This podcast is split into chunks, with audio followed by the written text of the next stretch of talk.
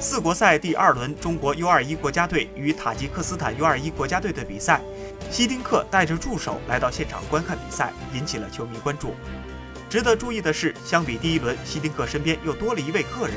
他就是此前希丁克在韩国执教期间的助手，数天前刚刚从石家庄永昌队卸任的主教练古特比。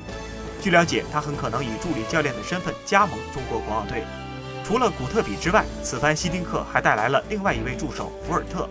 他的主要职责是观察球员，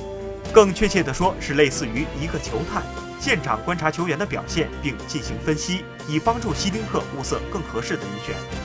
希丁克虽然尚未上任，但教练组此前显然已经做了不少功课。观看比赛时，每位教练手中都有厚厚的一摞材料，一名球员一页纸，每页纸上都有球员的详细情况介绍。